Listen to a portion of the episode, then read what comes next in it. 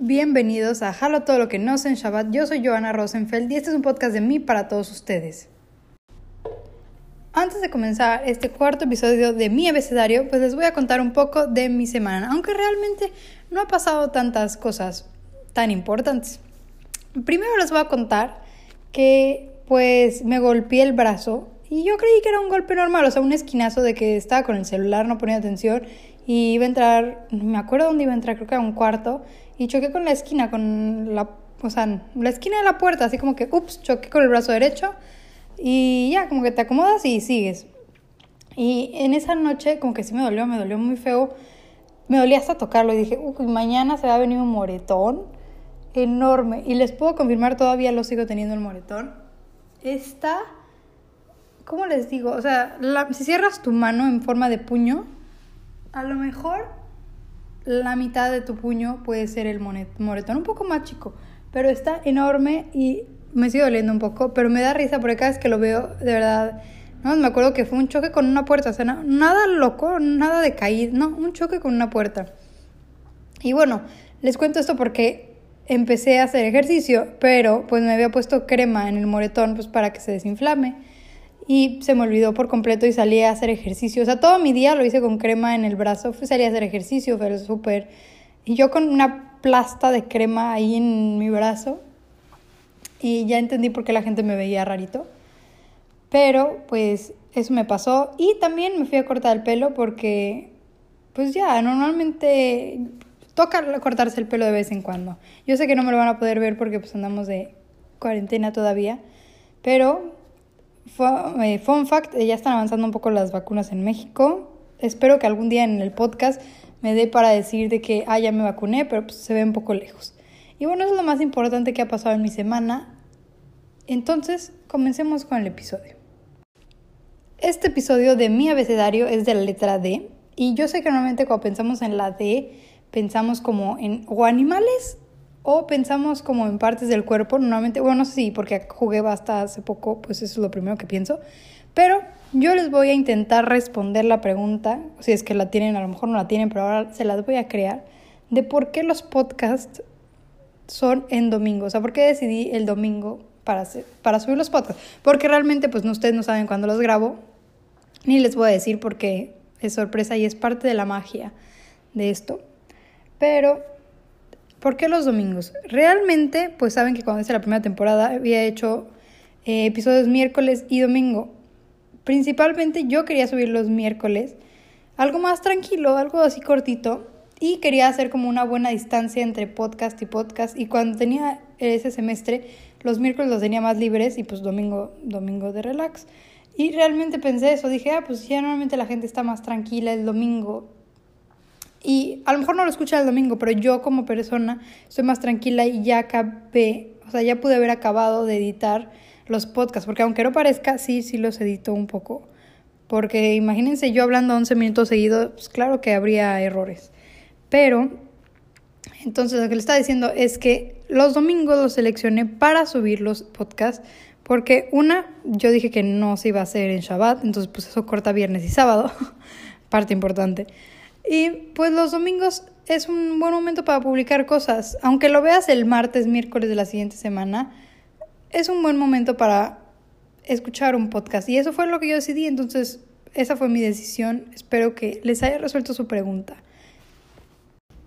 Muy bien, ahora les voy a contar una cosa que estoy dudando porque creo que se las conté, pero no estoy muy segura si las conté o fue uno de esos intentos, porque varias veces me ha pasado que grabo ideas y al final no, pues no salen, no nos envían. Entonces, pues bueno, igual, si ya la conocen, pues adelántenle. Si no, les voy a contar de las veces que doné mi pelo. O sea, ya saben, si me conocen, si me han visto. Eh, saben que normalmente tengo el pelo muy largo. Y pues yo nunca me consideré persona de donar el pelo, como que siempre se me hizo importante, pero me daba miedo tener el pelo tan corto, o sea, como hasta los hombros. No sé, nunca me gustó. Pero me acuerdo que estaba en prepa y vinieron, no me acuerdo si un qué grupo estudiantil, organizó que viniera a, una peluquería y que se iba a encargar de hacer cortes para donar a, no me acuerdo qué organización, para ayudar a la gente con cáncer. Y ya como que mucha gente se empezó a, cortar el pelo, no sé qué, y de repente como que mi mamá llegó por mí para recogerme, pero ya era un poco más tarde, o sea, yo me acuerdo que llegó un poco tarde, y me dijo, ah, pues quieres cortártelo y donarlo, o sea, lo tenía larguísimo en ese momento, y yo, bueno, así como que al principio fue como, no, no, no sé qué, y al y final fue como, ok, bueno, está bien. Ya lo cortaron y sí me traumé porque sí me había llegado como a los hombros, yo me acuerdo que ustedes saben que yo siempre ando con colita de caballo amarrada y en ese momento había pedazos de mi pelo donde no llegaban, o sea, y yo jugaba básquet, entonces por primera vez tuve que jugar con bandita, o sea, para agarrarme el pelo, porque si no, no veía, tenía el pelo en la cara. Y sí, me dio mucha risa. Y lo peor es que al año siguiente lo volví a donar, o sea, volví a repetir, no es un error, pero volví a repetir como la tortura de, ya te creció, ya te veía bonito y otra vez vas a cortártelo. Y creo que más lo he donado dos veces seguidas y ya no lo he vuelto a hacer quién sabe, a lo mejor algún día lo vuelvo a repetir, pero son de las pocas veces que pues me he cortado el pelo, he donado el pelo y realmente se siente bonito. Normalmente también pues cuando hacemos limpieza o ahorita que hicimos el cambio de casa, eh, pues también donamos todo lo que se pueda, ropa, juguetes. Y siento que eso es más importante. O sea, normalmente voy a decir un comentario que espero que no, no haga enojar a nadie. Pero pues si les ha tocado que hay gente en la calle que luego andan pidiendo cosas o andan pidiendo dinero, yo siempre prefiero darles o donarles algo físico que dinero, porque realmente pues no sabes si realmente el dinero se lo están dando a su patrón o qué está pasando. Entonces es mejor darles o donarles cosas. Obviamente ver que quién es la persona y quedar. Si no, pues si tienes miedo o dudas, siempre ir con un lugar más, una asociación más como asentada y ahí ya sabes como que, ah, pues tu donación va a ir a algún lado. Bueno, voy a empezar a pasar a la sección de historias más pequeñas de la letra D y aquí van algunas que fueron en honor de mi amiga Reina Zapán, que ella me dio algunas ideas. Y bueno, una de estas, que fue la primera que me dijo ella, que me puse a pensar realmente, me dijo, habla sobre Domino's Pizza, que a ti te gusta mucho. Y sí es verdad, o sea, no sé qué tienen las pizzas de Domino's Pizza, pero han hecho que es, o sea, normalmente piensas, vamos a pedir pizzas a domicilio y piensas ahí. Como que no sé qué hicieron, cómo lo hicieron tan fuerte, al menos en mi familia, que no pensamos en otra marca. O sea, no pensamos, sabemos que existe Pizza Hut, que existe Little Caesars, que hay un chorro, pero normalmente caemos en Domino's Pizza y sí, siempre nos ha ido muy bien. O sea, una historia que, que me ha pasado con Domino's Pizza es que luego pedimos, estábamos solo José y yo, éramos dos personas y pedimos una pizza, pero la habíamos pedido, primero la habíamos pedido por la compu y como que no cargó, y dijimos, ah, bueno, la vamos a pedir por Rappi o algo así. Y al final nos llegaron dos pizzas. o sea, primero llegó una, la que estaba en la compu, y de repente a los cinco minutos vuelven a tocar, que Domino's Pizza, y nosotros, ¿cómo? Y de repente nos llegaron dos pizzas. Entonces estuvo buenísimo porque cenamos ese día una pizza y al día siguiente teníamos más pizza.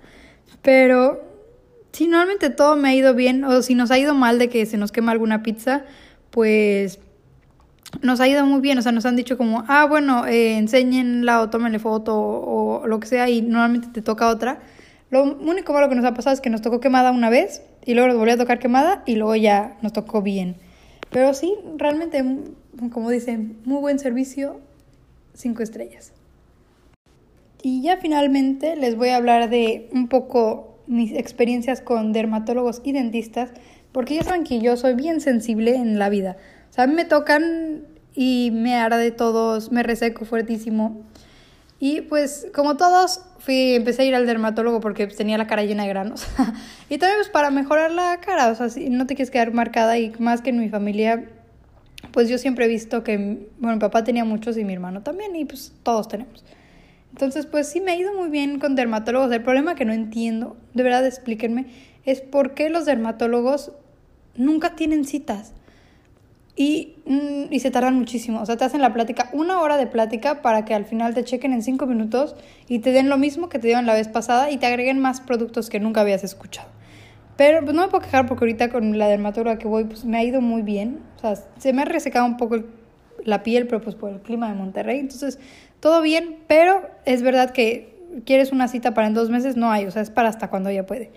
Y con mi dermatóloga pasada nos pasó eso. O sea, llegó un momento donde ya no tenía citas. entonces pues ya no se podía. O luego también me tocó una dermatóloga. Fui una vez porque tenía mucha resequedad en el área abdominal y los brazos. Y literal fui una vez, me ayudó muy bien. Me hizo un experimento y me regaló cremas, también súper raro.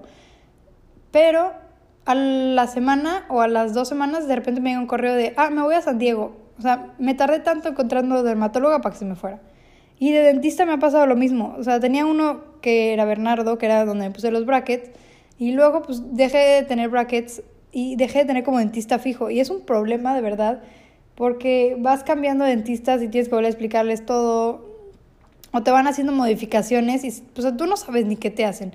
Entonces es todo un problema entre dentistas. Y la última experiencia que tuve de dentistas ya se las conté, que me pues, tenía una carie y me, me inyectaron y se siente horrible que te inyecten en la boca porque te atonta, o sea, como que sientes que tienes una bola en tu cara, pero realmente es tu cachete normal. Espero no haber asqueado a nadie con esta plática de dentistas y dermatólogos, pero pues era parte de, es la letra de, la mayoría de las cosas son como de doctores, pero pues ya les conté de miedo a las agujas, entonces quería cambiar un poco de tema. Y bueno, esto fue todo por este episodio, espero que les haya gustado mucho y yo lo estaré viendo el próximo domingo.